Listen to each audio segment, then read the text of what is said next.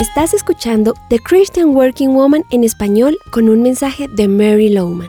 A veces perdemos el gozo cuando permitimos que nuestra mente divague. Por ejemplo, ¿guardas amargura? Quizá es solo un poco, pero está ahí. Significa que en tu mente está sentado el rencor, el resentimiento o la conmiseración que nunca has entregado a Jesús. Intentas borrarlo de tu mente pero después te das cuenta que sigues cargando el dolor de hace tiempo y nuevamente te carcome esa amargura. De pronto pensaste que lo habías perdonado, pero el sentimiento regresa a tu mente. Eso pasa porque a veces hay que perdonar algo muchas veces. Cuando Pedro preguntó cuántas veces tenía que perdonar y luego sugirió que siete era ya generoso, Jesús le respondió en Mateo 18:22.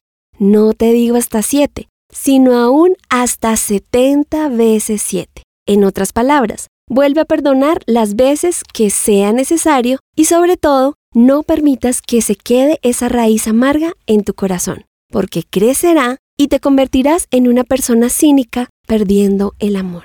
Eso sí es un robador de gozo. ¿Sabías que también la envidia puede robar tu gozo?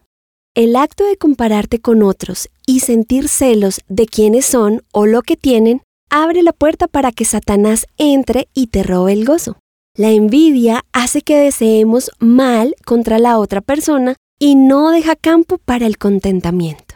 Si la amargura o la envidia han encontrado un lugar en tu mente, debes hacer algo al respecto. Rechaza esas ideas, sácalas ahora y reemplázalas con pensamientos buenos. Al hacerlo, regresará tu gozo. Encontrarás copias de este devocional en la página web de christianworkingwoman.org y en español por su presencia radio.com. Búscanos también en tu plataforma digital favorita. Estamos como The Christian Working Woman en español. Gracias por escucharnos. Les habló Caro Vanegas con la producción de Catherine Bautista.